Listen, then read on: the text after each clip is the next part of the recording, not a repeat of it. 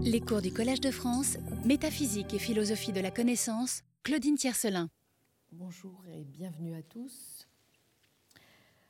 On peut en règle générale adopter trois attitudes lorsque l'on envisage la relation entre la connaissance pratique et la connaissance théorique ou propositionnelle. On peut considérer, premièrement, que la connaissance pratique se réduit à ou est une espèce de la connaissance théorique, ou tout au moins que savoir faire quelque chose suppose de maîtriser au préalable quelques bribes de savoir théorique ou propositionnel.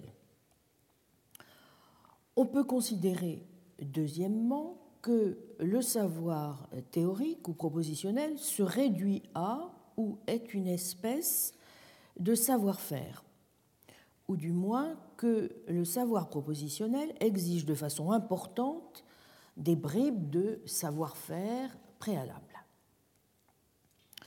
Que savoir-faire et savoir théorique, troisième attitude possible, sont deux états indépendants, aucun des deux n'étant une espèce de l'autre, ni ne s'y réduisant.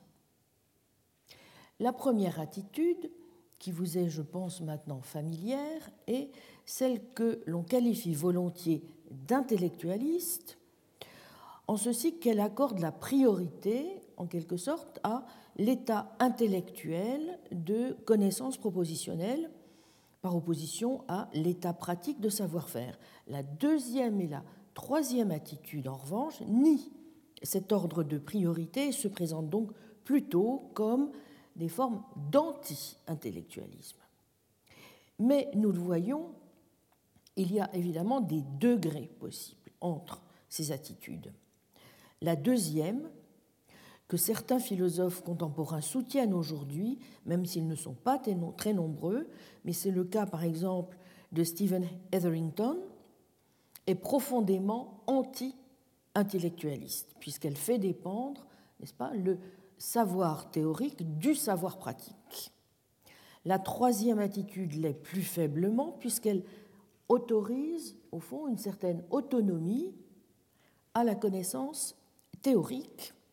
Et Ryle, nous l'avons vu, est plutôt quelqu'un que nous devrions ranger de ce côté.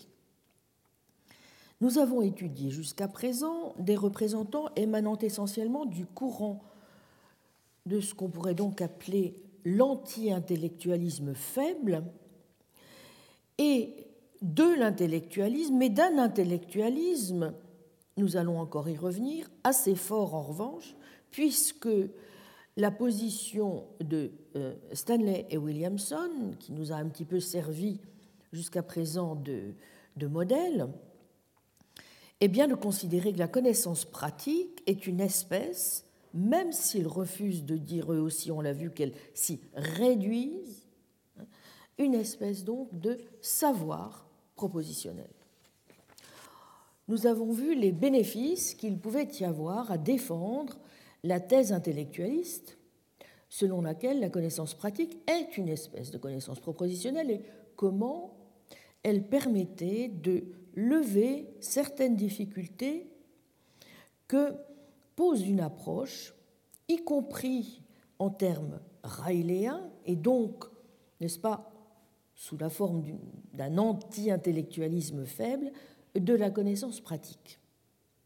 Je rappelle ce que sont ces difficultés. Elles sont principalement de quatre ordres. La première difficulté, qui fournit donc un premier argument, et peut-on dire l'argument euh, majeur même à l'encontre de l'approche anti-intellectualiste de la connaissance pratique tient au fait que celle-ci est principalement présentée comme reposant sur des aptitudes, des capacités ou des dispositions.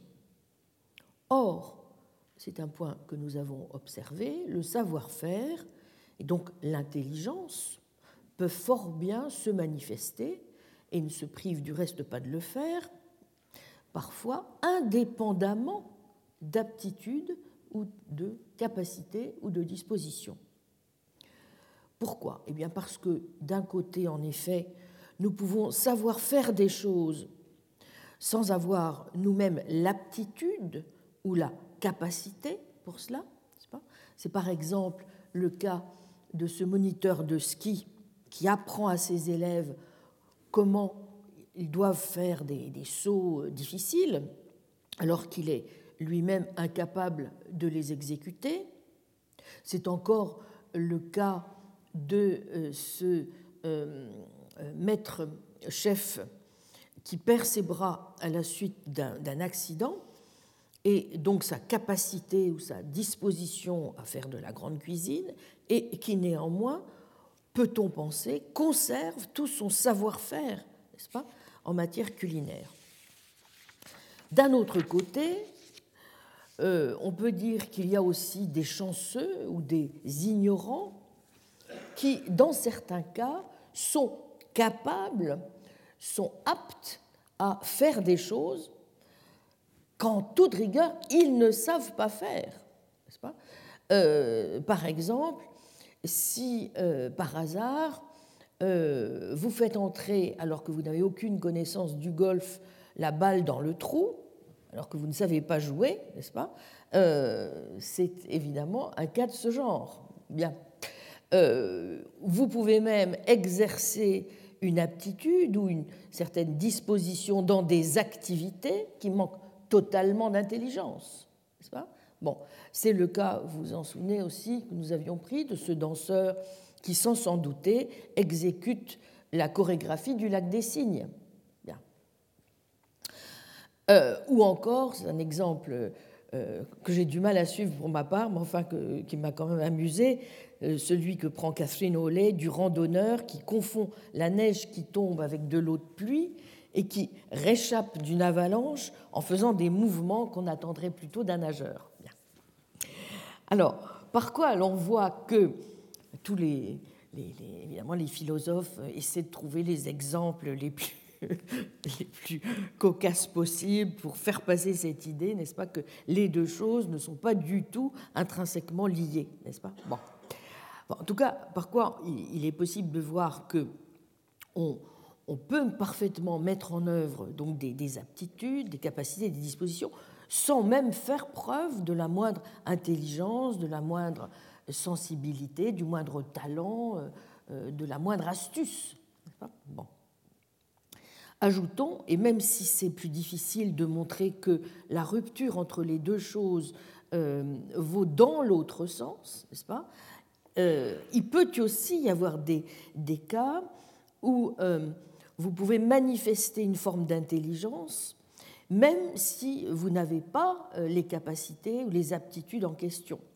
En tout cas, moyennant, n'est-ce pas, certaines conditions, et c'est précisément le cas, euh, les cas de, ce que j'ai euh, pris comme exemple à l'instant, du, moniteur, du, chef cuisinier ou du musicien qui bon, à la suite de tel ou tel accident, n'est-ce pas, auraient perdu leur talent, mais qui seraient quand même capables, vous voyez, de, bah, les enseigner, hein, ou de procéder justement à la transmission de leur savoir-faire, y compris d'un savoir-faire qui relève carrément de l'expertise, n'est-ce pas? Bien. Vous voyez, euh, le point est le suivant.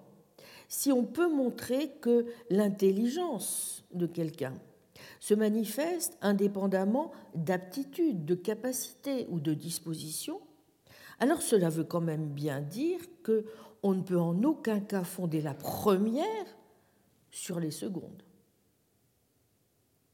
Et alors sur quoi peut-on bien donc les fonder? Eh bien, vous voyez que cela du coup laisse une assez large marge de manœuvre à l'intellectualiste qui va s'empresser de dire ah, eh bien évidemment, il suffit à ce moment-là d'expliquer les choses en recourant à une combinaison d'attitudes propositionnelles et non de savoir-faire, voyez, avec simplement, si vous choisissez par exemple l'option que propose Stanley Williamson, un mode pratique de présentation, pas euh, ou bien encore, selon une autre approche intellectualiste sur laquelle je reviendrai plus tard, que proposent par exemple John Benson et Mark Moffett dans leur ouvrage de 2011, dans, un des, textes, puisque c'est un recueil de textes séminaux sur toutes ces, analyses de la connaissance pratique et de l'action, sur l'idée, si vous voulez, que vous pourriez procéder à une forme de compréhension de la situation par une maîtrise conceptuelle, ou bien encore, troisième approche intellectualiste possible, dont j'aurai l'occasion encore de, parler, si vous supposez que, par exemple, vous avez une certaine familiarité, c'était l'hypothèse que faisait par exemple Price, hein, euh, qui était un collègue de Ryle, euh, une sorte de, de, de, saisie, si vous voulez, ou de familiarité avec un certain type d'action vous comprendriez tout de suite, au fond, à quel type d'action renvoie euh, l'activité à laquelle on vous demande d'apporter une sorte d'intelligence et vous, euh, vous la mettez immédiatement en pratique. En tout cas, vous pouvez parfaitement euh, adopter une démarche intellectualiste pour répondre à la question et, si j'ose dire, on pourrait même dire qu'étant donné les difficultés de réponse de l'anti-intellectualiste dans ce cadre, la charge de la preuve lui incombe à lui. Vous voyez?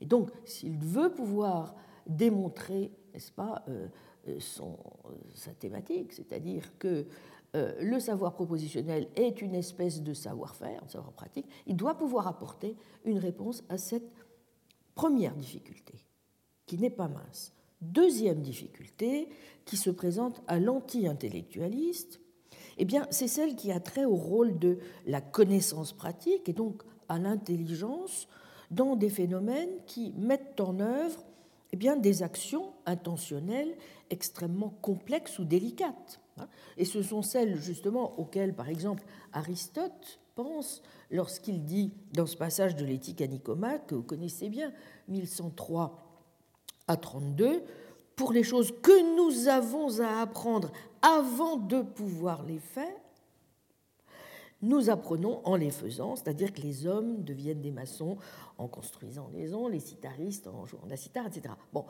vous voyez que même si les choses sont ici complexes, et qu'on voit bien qu'Aristote veut aussi insister sur l'aller-retour entre les deux, n'est-ce pas? On a quand même bien l'impression que, bon, si l'on veut, par exemple, cuisiner un soufflet, euh, utiliser une perceuse électrique, avant de se lancer, il vaut mieux lire le mode d'emploi, connaître tous les gestes précis à accomplir si on ne veut pas rater son soufflet ou se broyer la main. Bref, si on ne sait pas au minimum comment, n'est-ce pas, effectuer certaines activités ou actions, on ne voit pas bien comment on pourrait tout simplement commencer à les effectuer. Vous y êtes? Bon. Et donc, l'anti-intellectualiste doit quand même être capable d'expliquer bah, tout simplement la possibilité que nous effectuions bel et bien des actions intentionnelles complexes que nous ne sommes pas encore tout à fait aptes à ou disposés, que nous serons peut-être jamais aptes à ou disposés à, dans mon cas pour la perceuse, à effectuer. Bref, si savoir, alors nous allons utiliser le terme canonique fi, hein, la lettre fi. Fi est donc faire quelque chose. Hein. Bon, bref, si savoir fi est implique une forme d'attitude implicite ou tacite dont le contenu propositionnel représente une manière de fi et, comme le suppose l'intellectualiste, avant même d'être capable de ou disposer à fi et, c'est quand même bien que nous devons déjà avoir en notre possession certaines capacités cognitives, si on peut dire, certaines manières de fi et la conscience, l'attention, la concentration, les efforts que nous prodiguons pour, euh, euh, vous voyez, pour, euh, par exemple, agir de cette manière, de fier, hein, par exemple, bah, tout simplement en coordonnant les parties de notre corps. Hein. Bon, processus qui ne sont peut-être pas nécessaires une fois que nous les avons maîtrisés, mais qui constituent bel et bien ce qu'on appelle la pratique, euh, de telle ou telle activité.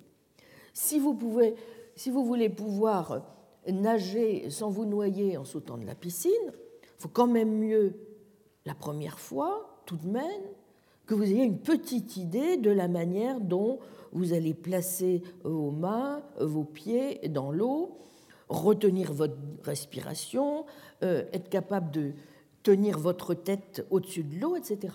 voyez? Bon, toute une série quand même de choses dont on peut supposer qu'il vaut mieux pas, en avoir la maîtrise avant même, n'est-ce pas, de se lancer, si j'ose dire, à l'eau. Or ici encore, si, comme, si on dit, comme l'anti-intellectualiste, que l'intelligence repose sur pas, des capacités, alors le savoir fier ne peut pas précéder une disposition ou une aptitude à fier, ce qui semble tout de même difficile, vous voyez, à comprendre. Et pourrait-on dire, quand même, menace presque la possibilité de toute pratique, rendant par là même une image pour le moins troublante des liens que notre esprit entretient avec l'action. Troisième argument contre l'anti-intellectualisme. Comment faire alors la différence, si on le suit euh, Une différence qui est quand même relativement intuitive, ici encore, entre ce que nous faisons, euh, comme nous ferions euh, quelque chose à l'instinct, sous la forme d'un Ah, j'ai le, j'ai le truc, pas et ce que nous faisons parce que nous avons une certaine expertise.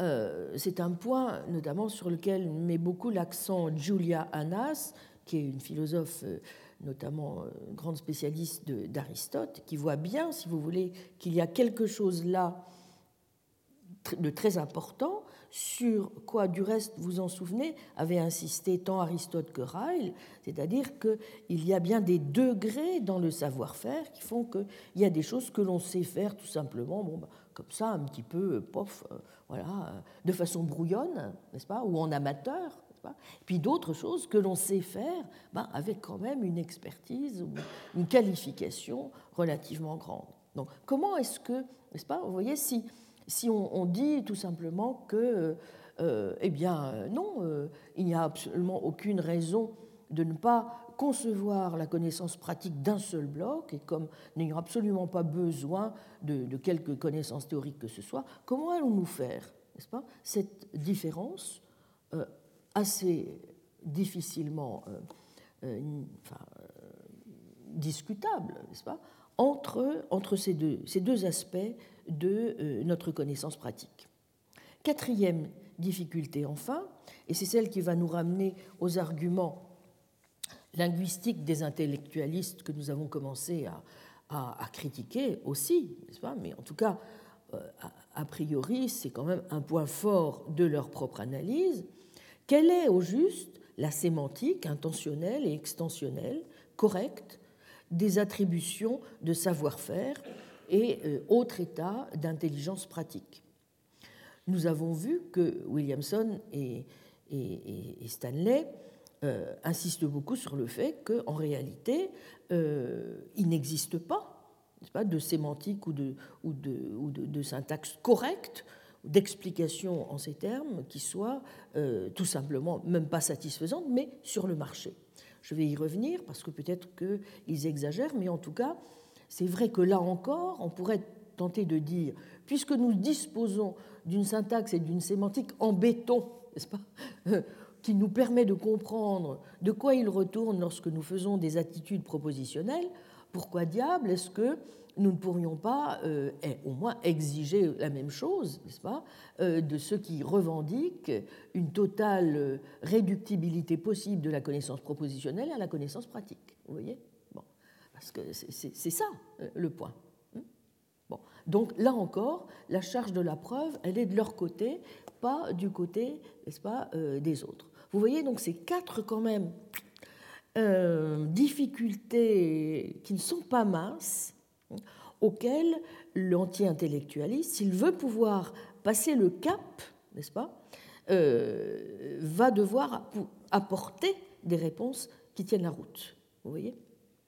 Bon, donc j'en arrive maintenant donc à,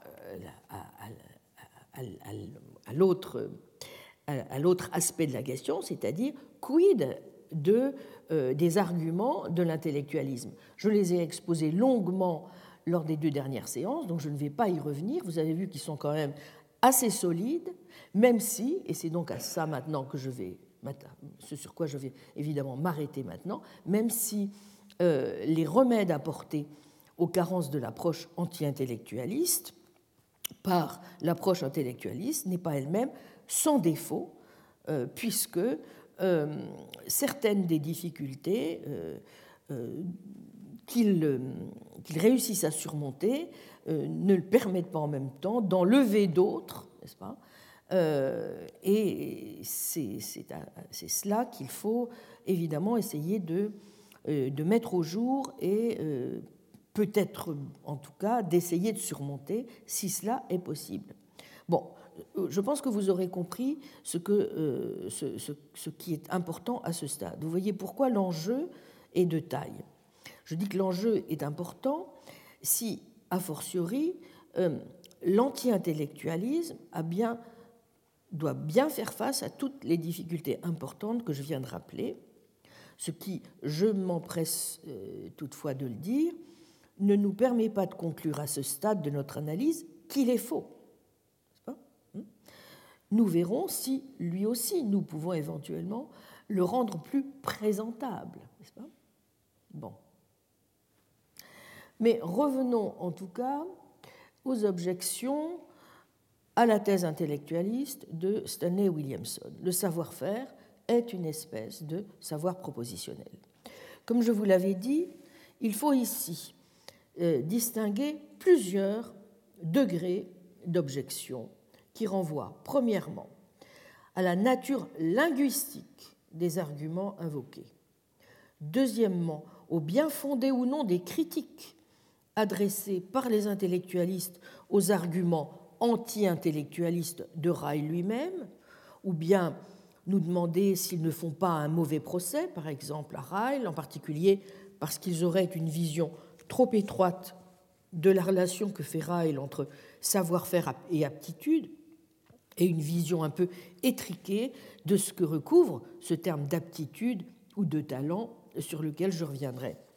Troisièmement, des objections euh, liées au caractère peut-être limité du recours aux arguments linguistiques eux-mêmes, qui ne toucheraient en rien ou pas assez à la question, selon certains décisives, qui a trait à la nature de la connaissance pratique mais aussi à ces relations entre la connaissance pratique, nos intentions et nos actions.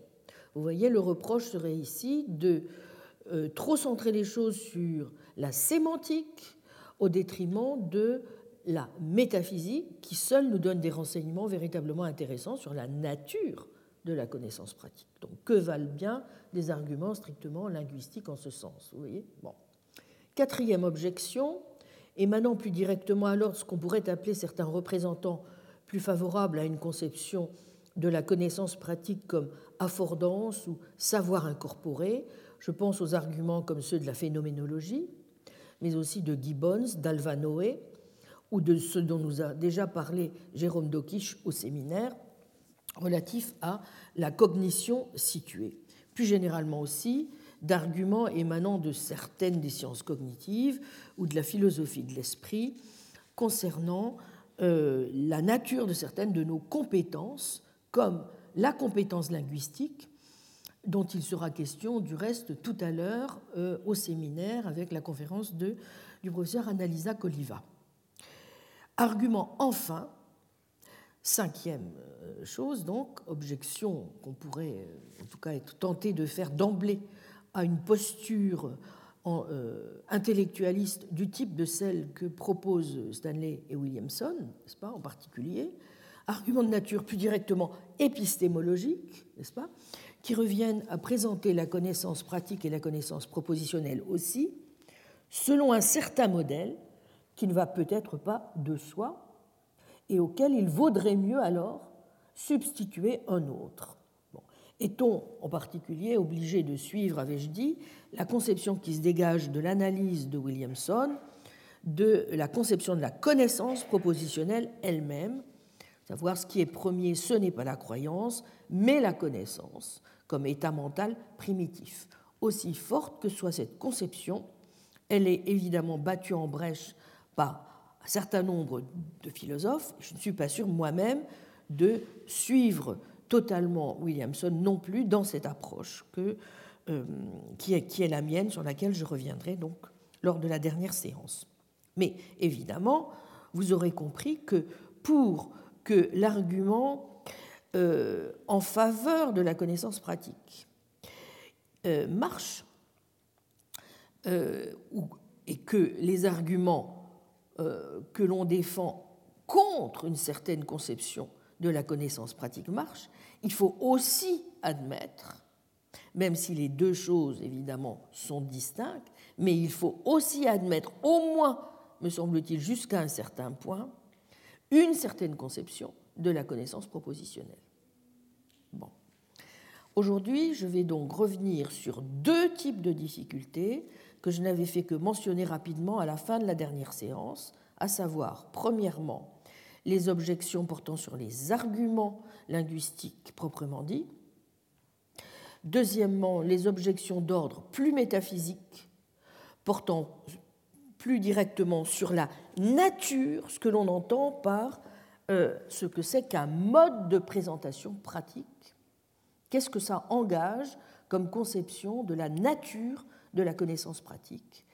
Et je réserverai pour la semaine prochaine les objections, cette fois émanant des sciences cognitives, qui vont nous introduire aux thématiques donc, que nous commencerons à aborder tout à l'heure au séminaire par l'exposé sur la compétence linguistique, et que nous poursuivrons la semaine prochaine en écoutant l'exposé du professeur Alain Berthoz, qui nous parlera justement des relations entre la connaissance pratique et la créativité, entre ce qu'il appelle la simplexité et la vicariance, qui sont deux thèmes qui, comme vous le savez, lui, lui, sont, chers et qui reviennent à essayer de montrer comment euh, une certaine combinaison, même une certaine opposition des lois du vivant, qu'il appelle la simplexité, et la, diversité, la flexibilité des mécanismes et solutions possibles, ce qu'il appelle donc la vicariance, est une des sources fondamentales de ce qu'il appelle la créativité de notre connaissance pratique, et ce qu'il fait, évidemment, en s'appuyant sur un certain nombre de travaux qui sont les siens, empruntés aux neurosciences, et en associant aussi ses réflexions, comme il le fait depuis, depuis très longtemps, à euh, un certain nombre de théories husserliennes ou propres aussi à, à Merleau-Ponty en particulier. Bien.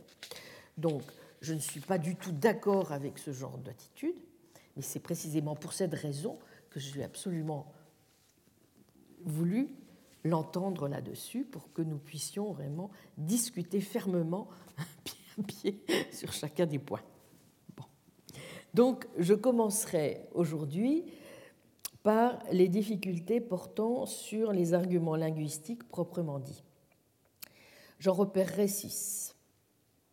Premièrement, des difficultés portant sur le fait qu'il n'y aurait pas d'autres sémantiques possibles du savoir-faire et que nécessairement le savoir-faire serait réductible à un savoir propositionnel.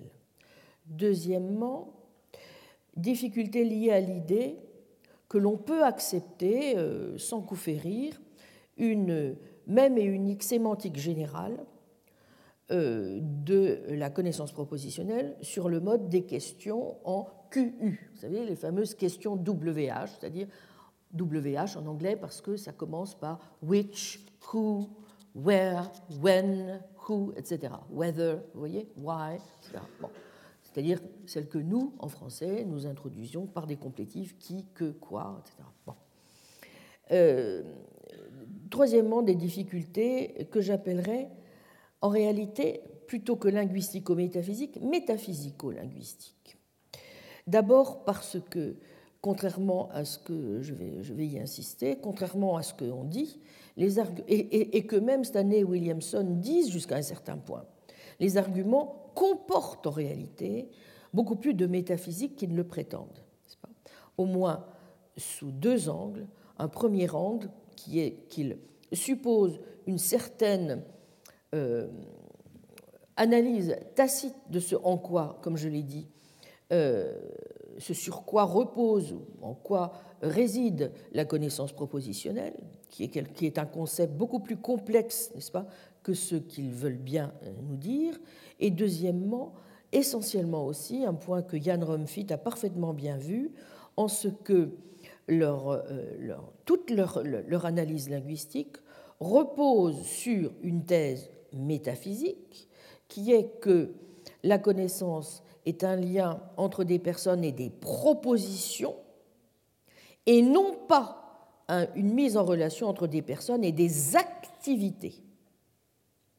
Or, la question est de savoir si justement leur analyse évite bel et bien, n'est-ce pas, de mettre en avant une relation entre les propositions et des activités. Vous voyez bien que si tel est le cas, cela veut dire que une activité renvoyant à une forme de connaissance pratique, n'est-ce pas? Et si vous avez bien suivi ce que j'ai dit depuis le début, qui est que une activité suppose d'une certaine manière la mise en œuvre d'un certain type de capacité, d'aptitude, même si les unes ne se réduisent pas aux autres, vous voyez que déjà la situation est peut-être moins claire que ce qu'on pourrait être tenté de penser si nous nous contentons de voir la relation entre les personnes, euh, enfin la relation propositionnelle ou la, description de l'attitude propositionnelle, si vous voulez, comme une relation entre des propositions et des faits, des vérités, n'est-ce pas euh, et, non pas des activités. Quatrième difficulté, le fait que, euh, j'en avais dit quelques mots rapides la dernière fois, la, conception suppose que le recours normal, euh, le, mode naturel d'exposition des propositions, c'est le mode interrogatif, là où on peut se demander si en réalité, dans pas mal de langues, le mode naturel d'expression d'un savoir pratique n'est pas plutôt l'infinitif. Hein enfin, sixièmement, des difficultés qui tiennent aussi, de simplement au, niveau aussi de l'analyse linguistique des propositions, au fait qu'il y a peut-être certaines liaisons euh, dont euh, Williamson et Stanley considèrent qu'elles sont parfaitement naturelles et dont on peut se demander si elles n'ont quand même pas une allure un peu zeugmatique, euh, franchement non naturelle dans certains cas. Donc six difficultés majeures que je vais essayer de récapituler euh, de façon, sans être schématique, quand même relativement, relativement brève pour que nous puissions avancer. Bon, premier point, j'irai assez vite. Donc d'abord, est-il aussi certain qu'on ne puisse invoquer d'autres théories que celle-ci qui marcheraient aussi bien? Peut-être que nous disposons d'autres théories syntaxiques et sémantiques euh, qui permettraient de rendre compte euh, donc euh, de la syntaxe et de la sémantique des, attitudes de savoir-faire. En réalité, comme l'ont noté John Bankson et, Mark Moffett, justement dans l'introduction à leur livre de 2011, un certain nombre d'approches non propositionnelles ont été proposées ces dernières années, lesquelles se concentrent par exemple non pas sur les attitudes propositionnelles per se, mais plutôt sur les attitudes qu'on appelle attitudes DC, ou encore des attitudes dites objectuelles qui sont plutôt orientées, et c'est justement ce que proposent de leur côté euh, Benson et Moffett, qui adoptent une démarche intellectualiste nonobstant, orientées vers des manières d'agir, ou encore des attitudes objectuelles vers une variable libre dans une phrase qu'on suppose ouverte. Donc vous voyez, on a bien ici des projets de sémantique qu'on pourrait caractériser d'anti-intellectualistes, sans qu'elles aient pour cela néanmoins des prétentions à l'exclusivité, puisque dans une sémantique de ce genre, on peut parfaitement admettre que euh, les attitudes non propositionnelles, n'est-ce pas, que l'on analyse, euh, se fondent en, dernier ressort, n'est-ce pas, euh, sur des attitudes propositionnelles. Mais vous voyez, en tout cas, l'idée est d'essayer de euh, de, combiner d'une certaine, manière, d'une certaine manière une, sémantique euh, qui soit compatible avec, au fond, euh, l'anti-intellectualisme. bon. donc, donc, contrairement à ce que Williamson et Stanley disent, qui s'appuyaient sur une certaine syntaxe, une certaine sémantique particulière, vous en souvenez, en fait, euh, et en, disant, de toute façon, il n'y en a pas d'autres sur le marché, donc prenez celle-là, n'est-ce pas? De toute manière, c'est la seule qui soit disponible, et, euh, et, en plus, elle, explique tout. Bah, peut-être qu'elle n'explique pas tout, et que si elle n'explique pas tout, ce n'est peut-être pas totalement un hasard.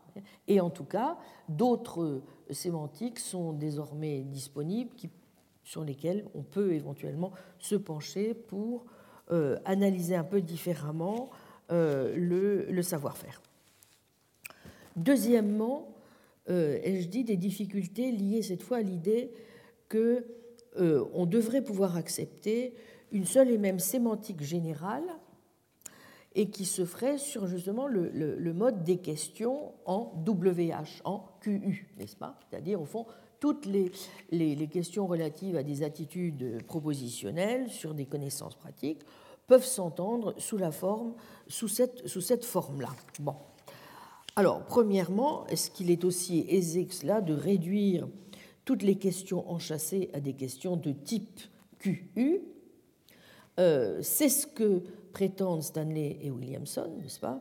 Et euh, ils considèrent, vous en souvenez, que au fond, euh, il y a seulement deux différences de surface syntaxique importante entre les attitudes euh, de euh, les contextes de, savoir-faire et les contextes de savoir propositionnel, c'est que alors que des phrases de la forme est c'est comment fier, n'est-ce pas, euh, diffèrent de phrases de la forme est c'est que p, cette différence ne doit certainement pas être surestimée il n'y aurait donc que deux différences syntaxiques vraiment importantes entre les contextes de savoir-faire et les contextes de savoir propositionnel, à savoir que les premiers contiennent des questions enchâssées et euh, qu'elles n'ont pas, d'indication euh, de, temps. Mais euh, pour l'essentiel, la meilleure sémantique est bien celle des questions enchâssées et elle est par nature propositionnelle. Néanmoins, il n'est pas sûr qu'on puisse toujours garantir précisément un traitement sémantique uniforme de toutes, euh, les constructions euh, de phrases du genre de celles que euh, proposent Stanley et Williamson.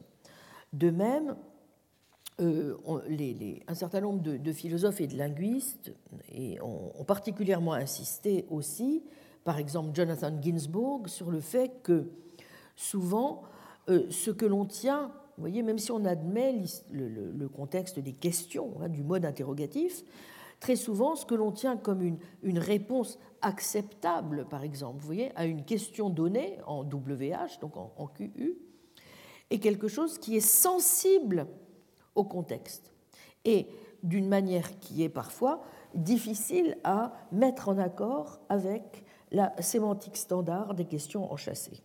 Alors, bien entendu, ça ne signifie pas que ces arguments euh, parviennent à démontrer qu'une fois pour toutes, la conception standard euh, est sans pertinente ou, fausse, pas? Mais simplement, on voit en tout cas que euh, l'adéquation empirique, en tout cas de la conception standard, son applicabilité à des, cas de savoir-faire, et tout sauf, euh, euh, sont tous sauf établis une fois pour toutes. par exemple, ce qui, a été mis en évidence par certains, c'est que lorsque vous réfléchissez aux questions enchâssées sur le mode interrogatif, la signification d'un interrogatif est plutôt différente de la signification d'un déclaratif. Après tout, un interrogatif n'est pas vrai ou faux. Et donc, euh, à la différence euh, d'un déclaratif, il ne représente pas la condition même de vérité. N'est-ce pas? Bon. Euh, de ce point de vue, évidemment, il devient très très difficile de montrer comment, par exemple, dans un certain nombre de contextes interrogatifs, vous pouvez ne pas vous tromper sur euh, un certain nombre de, réponses à des questions ou ne pas les prendre dans un sens qui devient parfaitement ambigu ou opaque, n'est-ce pas? Bon, euh, ce qui permet de penser que euh,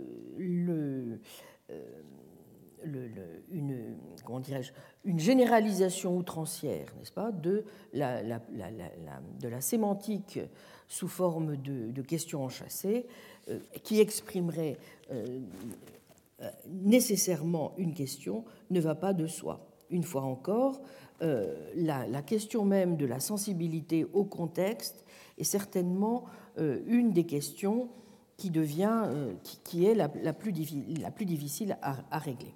Bon.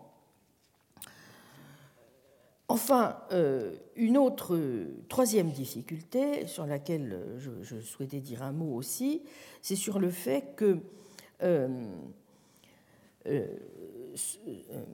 Williamson et Stanley considèrent, tiennent pour acquis que lorsque nous faisons une attribution de savoir-faire, n'est-ce pas, puisque nous le faisons sur le mode d'une attribution de savoir propositionnel, cela ne renvoie pas du tout à une aptitude.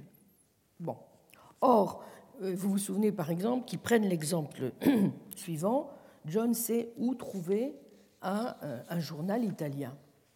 Et, il interprète cette, cette, assertion comme signifiant, selon eux, de façon naturelle, que euh, John peut trouver peut trouver une telle chose. Euh, et donc, de ce point de vue, euh, euh, plus exactement, il n'interprète pas, il n'interprète pas cette, phrase comme nous le ferions naturellement, c'est-à-dire, bon, bah, ils, ils, savent où ils vont trouver, parce qu'ils peuvent, ils savent que s'ils vont là, ils vont le trouver. Ils interprètent plutôt cela comme signifiant que, au fond, et John sait d'un certain lieu, n'est-ce pas, elle, qu'il pourra y trouver le journal. Vous voyez? Bon, autrement dit, il euh, translate d'une certaine façon, n'est-ce pas, euh, la, manière naturelle qui est de faire, qui est de, comprendre la phrase comme signifiant au fond la, la possibilité, la capacité qu'a John de trouver le journal, en y voyant non pas du tout l'expression d'une aptitude, n'est-ce pas, mais comme une, une, capacité de localisation, donc de réponse à une question en QU, c'est-à-dire où est-ce qu'ils vont trouver le journal. Vous voyez?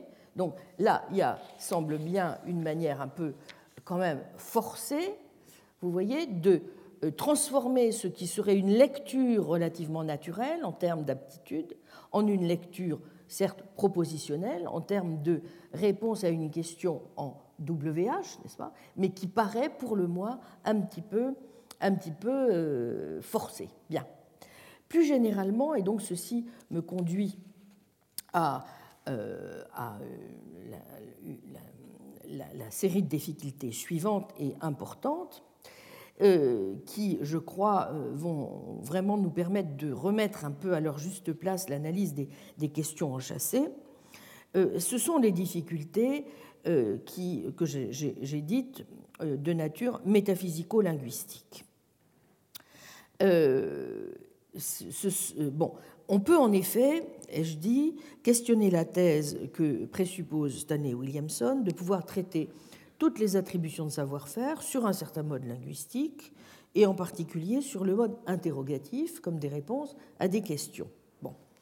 Vous vous souvenez, le point de départ, c'est Anna sait comment monter à vélo, contient une question enchâssée, et cette, une assertion de ce genre renvoie ou fait partie d'une famille euh, linguistique dans laquelle vous trouverez des exemples assez proches, tels que Anna sait qui appeler à l'aide en cas d'incendie ou Anna sait pourquoi voter pour Gore. Dans ces derniers exemples, le verbe donc savoir précède une particule interrogative qui à son tour précède une infinitive. Et donc, en théorie, il suffit de euh, dire que ces phrases renvoient à une théorie sémantique générale des phrases qui comportent des questions enchâssées et que, par exemple, une phrase telle que Anna sait qui appeler en cas d'incendie sera vraie si et seulement si Anna connaît une proposition qui pourrait, dans le contexte pertinent de l'énoncé, répondre à la question enchâssée. Elle saura qui appeler à l'aide en cas d'incendie si et seulement si elle connaît une proposition répondant à la question qui appeler à l'aide en cas d'incendie. De même, elle sait pourquoi voter pour Gore si et seulement si elle connaît une proposition qui répond à la question pourquoi voter pour Gore. Vous vous souvenez, j'avais fait à cet égard déjà une première remarque. Euh, j'avais noté au passage que la situation à ce stade était sans doute beaucoup plus complexe que ne le laissent entendre nos deux philosophes, puisqu'on voit bien que euh, dans des questions comme le, vote pour Gore, n'est-ce pas, pour être capable de répondre de façon pertinente, n'est-ce pas, à une question de ce type, on doit être capable, évidemment, de, d'établir toute une série de paliers dans l'ordre des connaissances dont l'individu en question doit avoir la maîtrise si on veut pouvoir dire qu'il a répondu intelligemment, en manifestant un savoir pratique à la question. Il doit savoir qu'est-ce que c'est qu'un président, comment un président est élu, pourquoi éventuellement euh, voter est quelque chose d'important, etc. Vous voyez, toute une série de questions enchâssées elles-mêmes dans la question, n'est-ce pas, dont il n'est pas du tout évident, ou en tout cas dont il est présupposé que dès lors qu'ils ont ce savoir, ils ont aussi tout ce qui va avec, voyez, par implication. Or, là encore, vous voyez quelle, au fond, quelle lourdeur métaphysique, ou en tout cas quel, postulat métaphysique lourd il y a dans une telle, au fond, conception de ce que c'est que être capable de répondre à une question de ce type. Deuxième, niveau, euh, vous voyez, je crois que ce que montre ensuite l'analyse, c'est le lien, comme je l'ai dit, entre le fait que euh, euh, Williamson et Stanley opèrent un lien non pas tant comme ils le pensent entre des personnes et des propositions, mais entre des personnes et des activités. Et ceci nous conduit donc à montrer, euh, à, dire quelques mots de plus sur justement la question de savoir pourquoi, en fait, le mode interrogatif n'est pas aussi naturel qu'ils veulent bien nous, nous, le faire croire. Hein.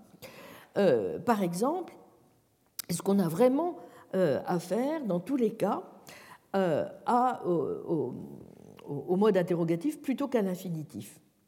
Euh, Stanley et Williamson entreprennent de reprocher aux philosophes qui ont suivi le rail, vous vous souvenez, euh, que, euh, de, leur reprocher le fait de croire que le savoir-faire n'est pas une espèce de savoir propositionnel, et tout simplement parce qu'ils n'ont pas su, n'auraient pas su se familiariser avec les analyses courantes de la sémantique de l'expression anglaise knowing how, hein, savoir comment.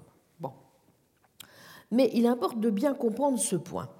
Euh, je, dis cela parce que justement, très souvent, et c'est une, accusation, par exemple, que, fait dans un article euh, assez, récent et qui a eu un certain succès, euh, un ancien collègue à, moi de l'université Fordham, quand j'enseignais à New York il y a quelque temps, qui est un, philosophe tout à fait remarquable, mais qui là, je crois, se trompe, Alan Hazlitt, dans un brillant article, The Myth of Factive Verbs. Euh, Hazlitt dit que, au fond, tous ces arguments de, de Stanley et Williamson euh, n'ont aucune espèce de, de pertinence parce qu'au fond, ce sont simplement des arguments sémantiques, linguistiques, qui ne touchent pas du tout à, à la question métaphysique. n'est-ce pas? Et donc, euh, ah bah, et donc, il vaudrait mieux que les philosophes qui veulent comprendre quelque chose à la nature de la connaissance pratique fassent autre, chose que, autre chose que de la philosophie du langage et de la linguistique et s'occupent un peu plus de métaphysique et d'épistémologie. Ce qui est au passage, me semble-t-il, un défaut assez fréquent, que je déplore pour ma part, d'un certain nombre de philosophes dits de tradition analytique contemporains qui ont tendance à s'imaginer que la philosophie se découpe en rondelles de saucisson et qu'il y aurait d'un côté des problèmes qui peuvent intéresser le métaphysicien, puis des problèmes qui seraient du ressort du philosophe du langage, puis des problèmes qui seraient du ressort de l'épistémologue ou du philosophe des sciences, et qu'il n'y aurait aucun lien n'est-ce pas Aucun vase communicant entre. Ben si, nécessairement si. Si ce sont des problèmes réels, n'est-ce pas Il doit y avoir un vague lien entre, entre ceux-ci. Et c'est oublier aussi, du reste, l'importance pour démontrer la force d'un certain nombre d'arguments métaphysiques euh, de l'amplitude de l'analyse euh, du langage elle-même. Tant il est vrai que c'est d'abord en regardant, en examinant le langage, qu'on est capable de repérer, par exemple, pourquoi certains problèmes sont vrais et pourquoi certains sont de pseudo-problèmes, n'est-ce Donc, faire très très attention lorsqu'on dit avec mépris. Oh là là, mais tout ça c'est des phrases, euh, ce sont des mots, euh, on ne touche pas, à la, pas aux, choses sérieuses. Et si, et on, touche d'autant plus aux choses sérieuses en la circonstance qu'on voit parfaitement, même si justement, peut-être parce qu'ils ont la coquetterie d'être, de, ne pas oser se présenter en métaphysiciens eux-mêmes, en tout cas dans le cas de Stanley, dans le cas de Williamson, je crois que ça ne lui fait absolument pas peur du tout, au contraire, en tout cas dans le cas de Stanley, on dit mais ce n'est pas de, de métaphysique qu'il s'agit, c'est de, de sémantique. Bon, euh, oui, sauf que, sauf que Jan Runfik fait remarquer avec beaucoup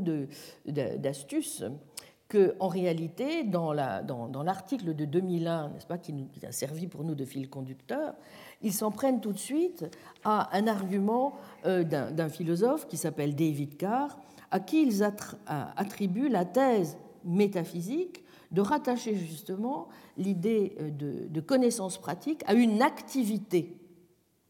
N'est-ce pas?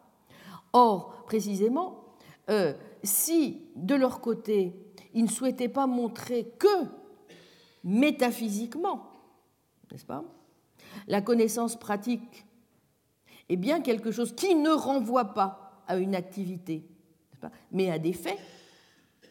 Ils ne mettraient pas autant de poids dans justement l'argument de David Carr, qui intervient précisément d'emblée dans la euh, fin de la première partie de l'article de 2001. Autrement dit, or la section en question, je le rappelle, est consacrée à défendre leur propre position, n'est-ce pas? Et euh, ce qui revient bien à dire que euh, c'est bien euh, une, thèse de métaphysique qu'il s'agit à leurs yeux d'essayer de, de, défendre et de défendre contre justement les risques que pourrait infliger à cette thèse une conception de la connaissance pratique conçue comme n'étant pas une forme d'espèce du savoir propositionnel. Vous y êtes? Bon. Bon. Mais alors évidemment, on peut se demander euh, ce que euh, s'ils emploient les bons arguments pour justement parvenir à cette fin. Or, c'est justement des points sur lesquels, dans son article très fin, Jan Rumfit, euh, c'est ce qu'il remet en cause, parce qu'il dit que précisément, euh, les preuves euh, qu'ils invoquent semblent consister en ceci. Premièrement, qu'il existe des phrases qui toutes sont utilisées pour attribuer un savoir-faire, et deux, qui sont telles que, dans la meilleure théorie sémantique pour le langage dont elles relèvent, le verbe de connaissance qu'elles invoquent exprime une relation entre une personne et non pas une activité et une proposition. Mais d'une part, rien ne permet de dire qu'une autre théorie sémantique ne pourrait pas construire un tel verbe comme exprimant dans ce contexte propositionnel une relation entre une personne et une activité, premièrement, n'est-ce pas? Et d'autre part, on ne peut certainement pas limiter une recherche de ce genre aux phrases anglaises, précisément parce que si thèse métaphysique il y a, eh bien, la métaphysique concerne bien la nature du savoir-faire et non pas la seule sémantique, évidemment, du savoir-faire. Et dès qu'on s'embarque dans ce genre de recherche, on s'aperçoit que l'anglais est loin d'être typique lorsqu'il s'agit précisément de l'emploi d'une interrogative comment pour attribuer la connaissance que l'on a lorsque l'on sait, par exemple, comment monter à vélo ou nager ou parler une langue. Le verbe français pour le type de connaissance en question, c'est savoir. Et le savoir plus le terme interrogatif plus la construction infinitive est chose parfaitement commune en français. On peut dire par exemple Jean sait quoi manger, John knows what to eat, Pierre sait comment traverser le fleuve en nageant, Pierre knows how to swim across the river. Mais l'analyse que recommande Stanley Williamson pour les phrases contenant les questions enchâssées marche bien, évidemment, dans ces cas. Il est plausible de soutenir que Jean sait quoi manger est vrai si et seulement si Jean connaît une proposition dont on peut dire dans le contexte d'énonciation qu'elle répond bien à la question quoi manger? Question directe, parfaitement standard aussi en français, n'est-ce pas? De même, Pierre sait comment traverser le fleuve en nageant est vrai, mais seulement si et seulement si la question se pose de savoir comment nager pour traverser la rivière. C'est-à-dire dans le cas où il y a vraiment un problème, si j'ose dire, à résoudre. et que Pierre sait quelque chose qui répond à la question et qui est donc de nature à résoudre le problème. Vous voyez Par exemple, Pierre sait comment traverser le fleuve en nageant pourrait être vrai si, par exemple, Pierre sait que la voie à suivre pour traverser la rivière, c'est de nager jusqu'à la bouée rouge, puis de se diriger tout droit vers la rive nord. Cette connaissance, à ce moment-là, est bien propositionnelle, mais lorsqu'un locuteur français attribue le genre de savoir-faire auquel précisément Ryle songeait, n'est-ce pas? En fait, il n'emploie pas du tout de façon naturelle la construction interrogative, il emploie plutôt un simple infinitif. Donc, il dira, elle sait monter à vélo. She knows how to ride a bicycle. Il sait nager. He knows how to swim. Il sait parler français. He knows how to speak French. Bon. Alors, comme on ne trouve pas dans ces phrases de termes interrogatifs, eh les attributions françaises ne viennent absolument pas étayer l'hypothèse de Stanley Williamson, selon laquelle Dire de quelqu'un qu'il sait monter à vélo, c'est avoir la connaissance d'une proposition qui pourrait répondre à une question comment faire? Vous voyez? Vous trouveriez une différence correspondante entre les constructions françaises qui peuvent traduire apprendre comment et ainsi de suite. Ainsi de suite. Vous pouvez dire il a appris comment ou a traversé le fleuve en nageant, hein, en employant le mot interrogatif, puis la construction infinitive. Et on pourrait dire ceci de quelqu'un qui a appris à nager jusqu'à la bouée, puis s'est dirigé tout droit vers la rive nord. Mais en disant en revanche que quelqu'un est simplement en train d'apprendre à nager, un locuteur français laissera tomber la particule interrogative et utilisera une proposition suivie d'un infinitif. Il apprend à nager. He's learning how to swim. Mais nous, nous disons il apprend à nager. Il a, et non pas il apprend comment nager. Donc le fait qu'en français, on puisse trouver des exemples de ce type n'est pas en soi, évidemment, une, affaire terrible. Pas? Même si cela montre quand même que Stanley et Williamson vont avoir des difficultés à présenter leur argument à un locuteur français. Mais en tout cas, l'intérêt que présentent des phrases, vous voyez, comme Elle sait monter à vélo ou Il sait parler français, en revanche, est que ce sont des exemples plausibles de phrases qui répondent tout à fait aux mêmes conditions que des phrases comme Anna sait qui appeler pour la secourir en cas d'incendie, ou Anna sait pourquoi voter pour Gore. Et donc, qui constitue bien une preuve qui va à l'encontre de la thèse métaphysique de Stanley et de Williamson. Car des phrases françaises comme euh, Elle sait monter à vélo et Il sait parler français se rapprochent beaucoup plus, vous voyez, non pas de phrases comme J'en sais quoi manger, et Pierre sait comment traverser le fleuve en nageant, que d'autres phrases comportant un simple infinitif, comme par exemple Il peut nager, he can swim, ou il sait nager, que nous dirons aussi, hein, ou nager est merveilleux, swimming is marvelous. Dans des cas de ce genre, la fonction sémantique de l'infinitif est assurément de renvoyer à une activité. Si nous traitons les infinitifs dans Elle s'est montée à vélo, il sait parler français, de la même manière, eh bien, nous devons considérer que la forme de savoir qu'elle contiennent exprime une relation entre une personne et une activité. Et la différence entre Pierre sait comment traverser le fleuve en nageant et elle sait monter à vélo et il sait parler français a aussi une incidence possible sur la défense de la thèse de euh, Stanley Williamson qui postule une particule interrogative qui ne serait pas prononcée, vous vous souvenez, dans la structure profonde de ces deux dernières phrases. Le fait, par exemple, que il sait nager soit une phrase française bien formée peut encourager une manœuvre de ce genre. Mais en tout cas, le fait que il sait comment nager euh, signifierait soit quelque chose comme il a résolu le problème de se mettre à nager, qu'on peut comparer à Pierre sait comment traverser le fleuve en nageant, n'est-ce pas? Ou peut-être il sait de quelle manière particulière nager, et quelque chose que vous pouvez comparer, par exemple, à il sait comment s'habiller, n'est-ce pas? Mais alors que la connaissance attribuée selon chacune de ces interprétations peut fort bien être propositionnelle, en aucun cas, en aucun cas, cela n'est nécessaire ni suffisant pour exprimer que l'on sait nager.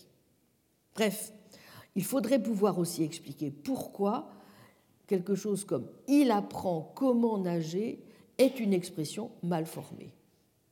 Bon, le français que nous avons pris euh, à l'instant n'est pas la seule langue qui évite, vous le savez, les termes interrogatifs en faveur de simples infinitifs lorsqu'il s'agit d'attribuer un savoir-faire ou une connaissance pratique évidente à quelqu'un. Vous le trouvez aussi en latin, vous le trouvez en grec, vous le trouvez aussi en russe. Hein. Bon, je ne prends pas euh, des exemples, mais cela montre en tout cas, vous voyez, que les preuves ici empiriques qui ont une incidence sur la thèse de Stanley et de Williamson sont en tout cas équivoques. On peut trouver certaines thèses qui l'étayent, on peut en trouver d'autres qui la font voler en éclats, et cela montre déjà qu'il est tout à fait prématuré de dire qu'elles réduisent au silence les thèses contraires de Ryle ou euh, des, de façon générale des anti-intellectualistes. En tout cas, pour le moment, elle nous laisse aussi un peu dans le brouillard sur la nature exacte du savoir-faire et de la connaissance pratique. Bon, j'avais dit qu'il y a encore une autre difficulté que ne permet pas de résoudre cette analyse, et elle n'est pas mince, c'est qu'il n'est pas sûr non plus qu'elles permettent de repérer les différences lexicales qui traduisent pourtant des différences réelles euh, qu'il y a entre les cas qu'on pourrait appeler de savoir-faire et les autres de savoir euh, comment faire, qui supposent donc quelque chose de plus. Euh, il est clair que nos intuitions linguistiques sont bien là qu'il y a une différence dans ces expressions et que ces différences correspondent quelque chose qui correspondent bien à des différences euh, qui, renvoient à quelque chose dans la réalité. Mais si nous mettons les choses exactement sur le même plan, comme nous y invite Stanley Williamson, eh bien, nous n'aurons plus le moyen de rendre compte de ces différences réelles. Donc, non pas seulement entre des mots, mais avec des choses. Enfin, dernière difficulté, 6, qui sont liées encore une fois dans ces analyses aux constructions peu naturelles ou qu'on pourrait dire zeugmatique. Euh, par exemple, Stanley et Williamson jugent naturel, vous vous souvenez, euh, des conjonctions qui montreraient que les objets de la connaissance propositionnelle et de la connaissance pratique relèvent du même type sémantique. John sait à la fois contracter ses oreilles et que les grimaces rendent sa mère malade. Hein? Bon, il n'est quand même pas évident qu'on puisse trouver ce genre d'expression qui s'apparente bien à quelque chose comme un zeugma, euh, tout à fait naturel, n'est-ce pas? Peu du style de Elle arriva en pleurs et en chaise à porteur. bon. Euh, allure euh, que n'a pas, au contraire, une expression comme, par exemple, John sait que Trotsky a été assassiné et comment il a été tué. Pas bon.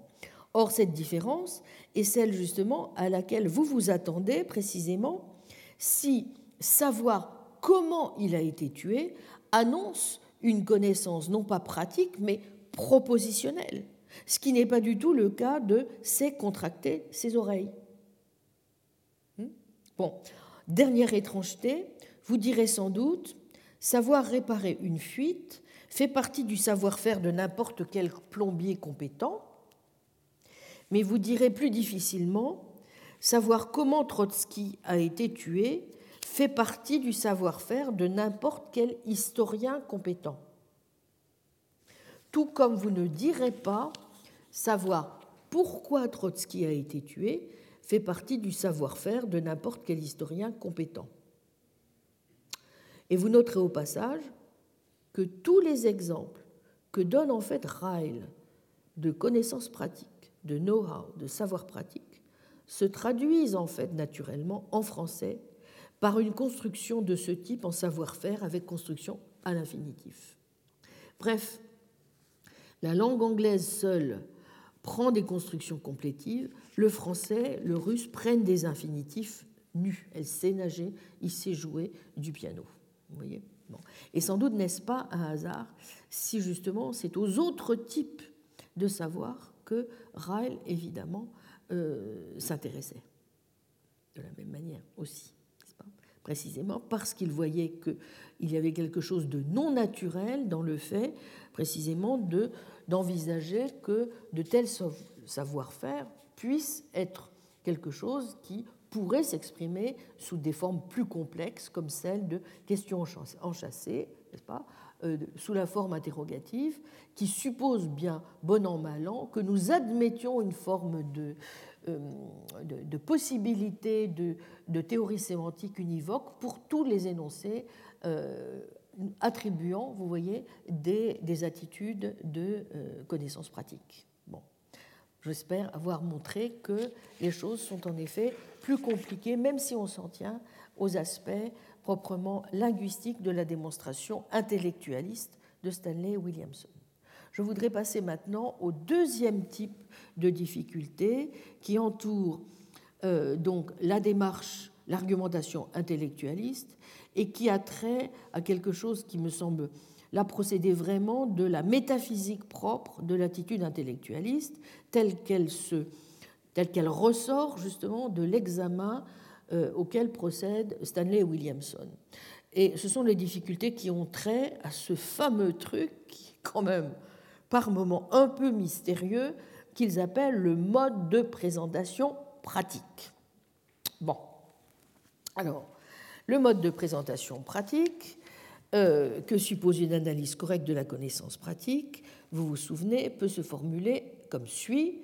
S, c'est, phi, et, dans le seul cas où il y a une manière, W, telle que S, sait que W, est une manière pour lui de fier. En anglais, S knows how to phi just in case there is a way Y, such that S knows that Y is a way for her, for him to phi. Page 425 dans l'article de 2001. Mais, j'ai fait une erreur, excusez-moi. Dans la première formulation, il n'y a pas justement for him, excusez-moi vous enlevez ça. Précisément, ça c'est la formulation initiale qui doit être complétée justement par deux clauses supplémentaires. Donc la phrase normale, je répète, c'est S knows how to fight just in case there is a way Y, such that S knows that Y is a way to fight. Mais cela ne suffit pas, il faut ensuite apporter les deux précisions suivantes. Premièrement, S pourrait fort bien savoir que W est une manière pour quelqu'un de fier, mais ne pas savoir comment fier, parce que S ne sait pas que W est une manière pour lui de fier. Et deuxièmement, S pourrait fort bien savoir que W est une manière pour lui de fier, sans savoir comment fier, parce que S ne s'est pas vu présenter W de la manière qui convient. Vous y êtes? Bon. Par exemple, je peux fort bien savoir qu'une manière pour moi de monter à vélo, c'est de remuer les jambes en faisant des mouvements circulaires, tout en restant bien droite, les mains appuyées sur le guidon. Bref, je peux fort bien avoir toute la batterie, si vous voulez, complète dans la description physique des mouvements qu'il faut faire, en suivant par exemple telle liste de recommandations pour monter à vélo au sens requis, sans savoir pour autant monter à vélo. Pour savoir monter à vélo en sachant que W est une manière pour moi de monter à vélo, il me faut savoir que W est une manière pour moi de monter à vélo. N'est-ce pas? Bref, sous, pour reprendre les termes de Williamson et Stanley, un mode pratique de présentation. Qu'il y ait un tel mode de présentation, c'est ce que montre clairement le fait que je pourrais parfaitement me mouvoir de la manière décrite par la liste de recommandations, connaître la liste, choisir par exemple une manière pour moi de monter à vélo, mais ne pas savoir que ce que je suis en train de faire est une manière de monter à vélo, tout simplement parce que je pourrais fort bien ne pas savoir que la manière dont je fais les mouvements est exactement celle que décrit la liste en question. Vous y êtes? Qu'est-ce que le mode pratique de présentation Assurément, si W m'est présenté par le fait même que je suis en train de l'instancier effectivement, alors W m'est bien présenté sous un mode. Mais n'est-ce pas là un peu en même temps de la triche, comme le suggère dans une excellente analyse critique que Jeremy Fandel fait justement de la position de Stanley Williamson Car pour que W se présente à moi en quelque sorte de cette manière, il me faut déjà savoir comment instancier W. Vous voyez? Donc, sans doute, Williamson et Stanley ont-ils raison en toute rigueur de dire que si je sais que W est une manière pour moi de monter à vélo de cette manière-ci, alors je sais en effet monter à vélo. Mais ce n'est pas parce que je sais que W est une manière pour moi de monter à vélo sous un mode pratique de présentation que je sais monter à vélo. Il faut plutôt dire que je sais que W est une manière pour moi de monter à vélo sous un mode pratique de présentation parce que je sais déjà comment instancier W. Autrement dit, vous voyez, et nous retrouvons un point que j'avais déjà évoqué au début de la leçon, le savoir-faire se trouve en définitive une partie irréductible de l'analyse parce que l'explication du mode pratique de présentation exige que j'ai certaines bribes de savoir-faire. Bref, il semble bien que entretenir la proposition que W est une manière pour quelqu'un de fier sous un mode pratique de présentation implique de savoir comment soi-même l'instancier. Mais alors, l'analyse que propose Stanley Williamson du savoir-faire fait appel à la notion même qu'il s'agit d'expliquer. Bref, il n'est pas du tout certain que pour que W me soit présenté sous un mode pratique, je doive effectivement instancier W. Il devrait suffire, au fond, que je passe effectivement par toutes les opérations spécifiées en W, comme aiment à le noter les anti-intellectualistes. Je ne sais pas comment faire battre mon cœur, même si mon cœur sait battre. Mais lorsqu'on en vient aux manières dont je pourrais monter à vélo, on dirait que pour que ces manières me soient présentées sous un mode pratique, euh, il me faut, il, je devrais, n'est-ce pas, euh, savoir les instancier. comment, à ce moment-là, contourner alors la, la difficulté? Pour que je puisse savoir monter à vélo, je ne dois pas seulement savoir comment instancier W, je dois savoir que W, sous le mode pratique, est pour moi une manière de monter à vélo.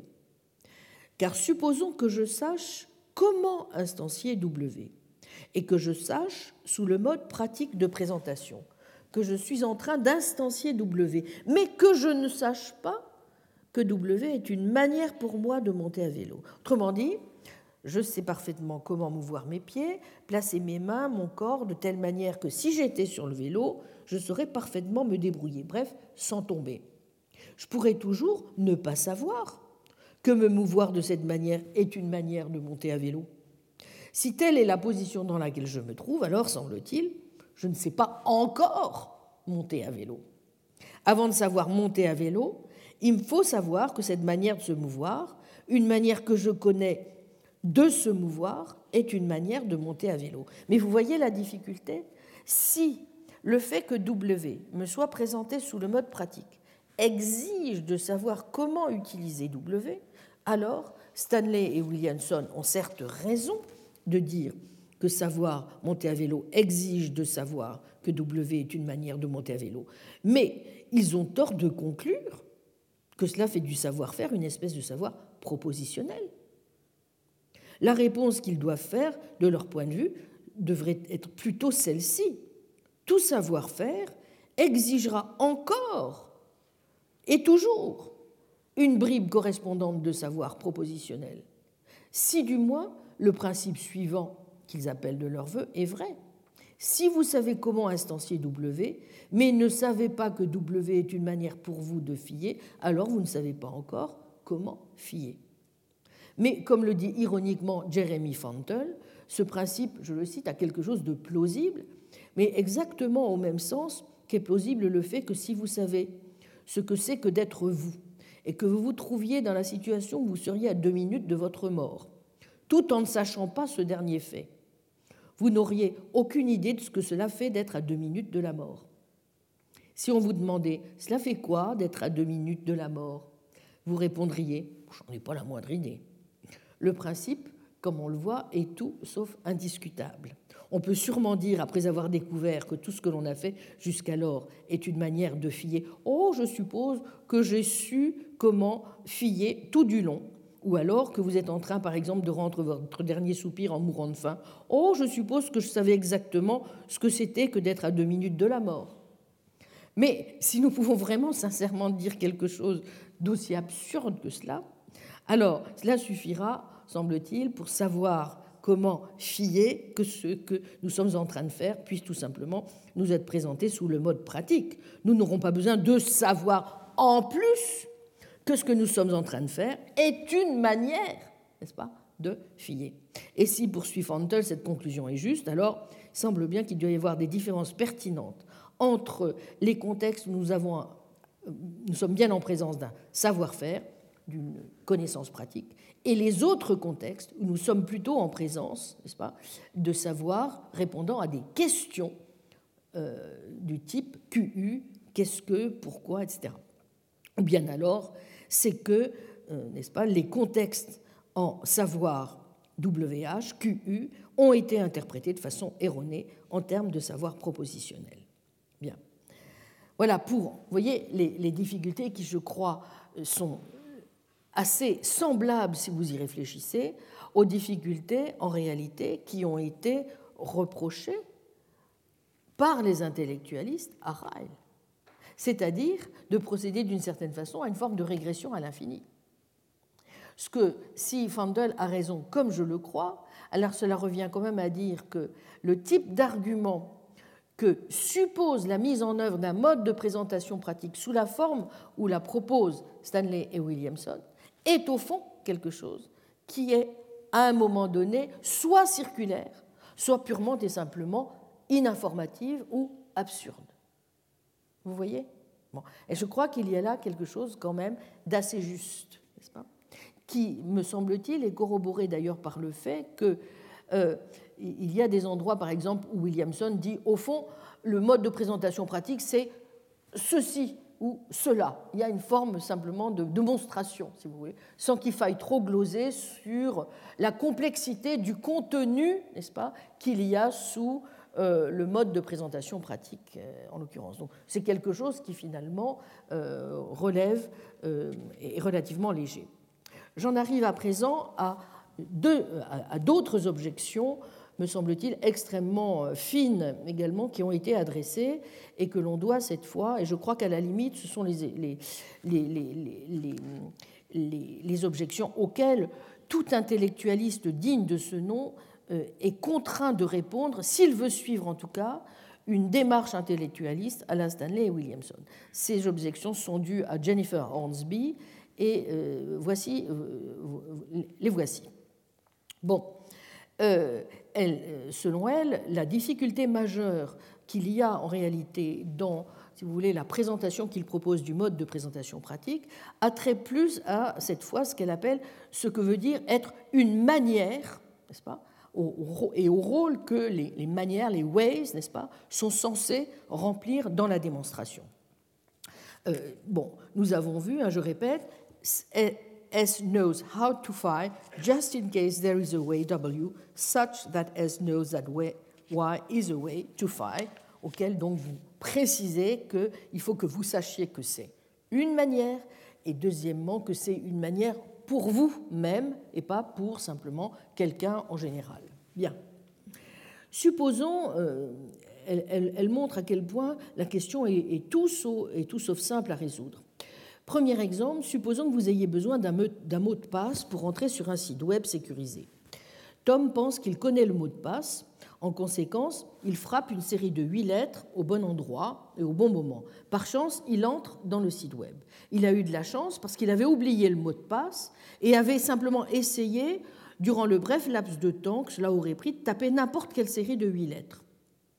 Durant ce laps de temps, quelqu'un était en train de changer les paramètres de sécurité qui avaient dû être mis en attente.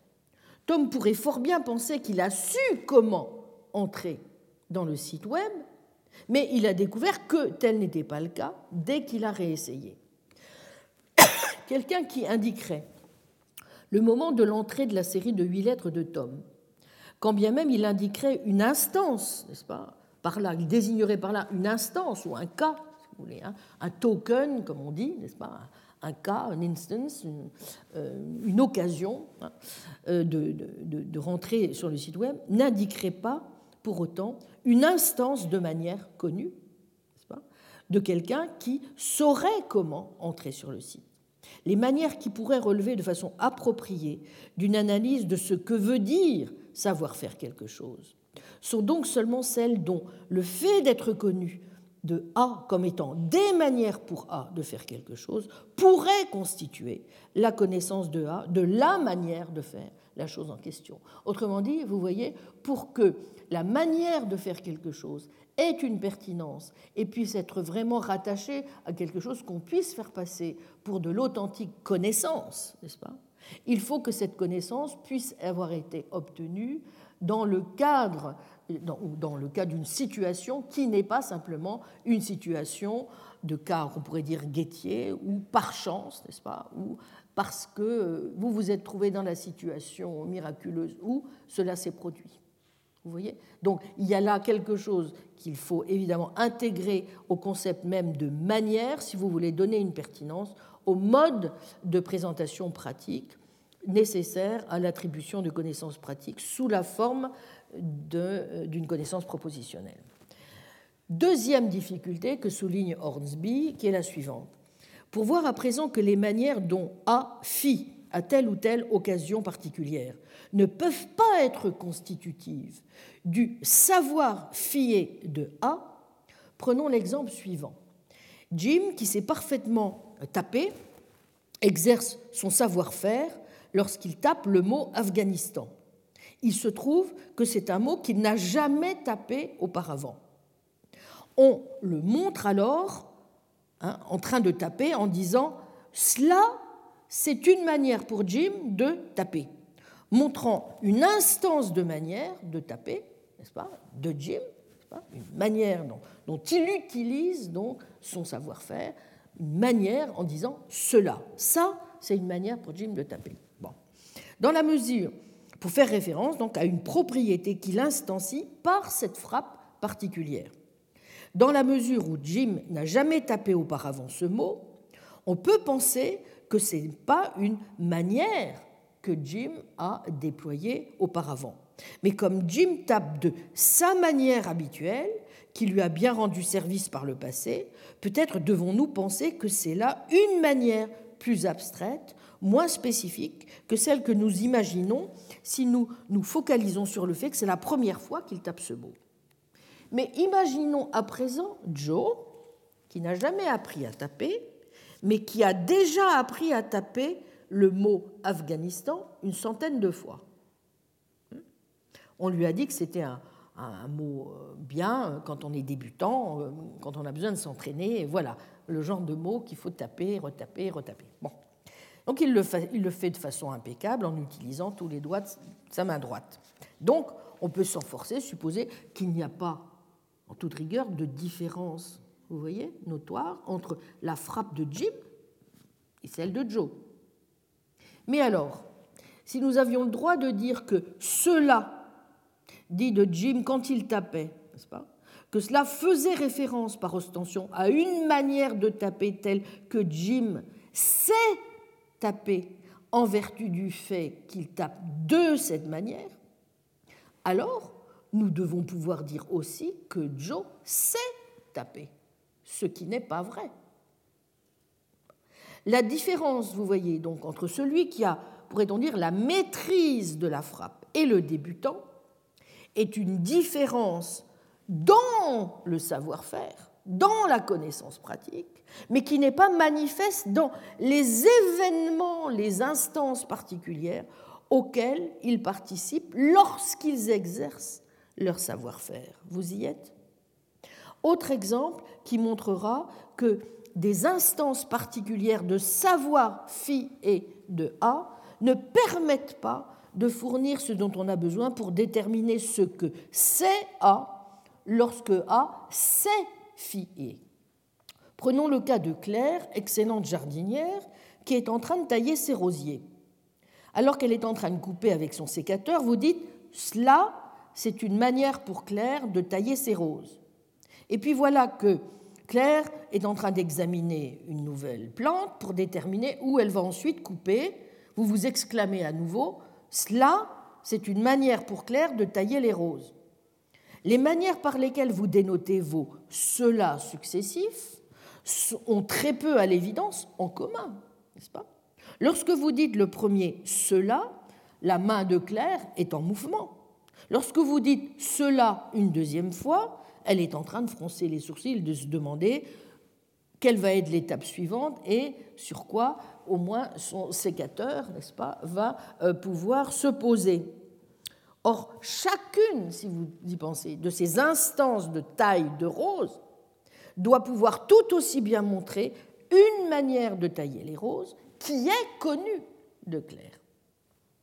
Bref, si les démonstratifs, ceux-là, dans ces exemples, se comportaient comme ils le devraient, si nous voulions pouvoir parler d'une analyse de ce que c'est que savoir faire quelque chose, alors ils iraient de pair avec des manières de fier telles que le fait qu'elle soit connue d'un agent comme étant pour lui des manières de fier reviendrait au fait qu'il sait fier. Or, dans les exemples de la frappe du mot Afghanistan, nous voyons bien que ce sont là deux types différents de savoir-faire qui sont exercés. Jim dans un cas, s'est tapé, Joe, dans l'autre cas, s'est tapé Afghanistan.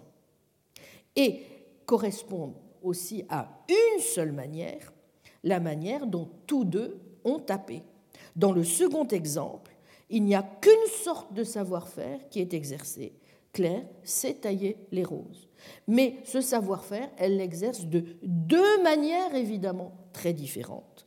Dans un premier cas, en remuant la main, dans le deuxième cas, en déterminant ce qu'il convient de faire ensuite. La conclusion que nous pouvons tirer est donc la suivante.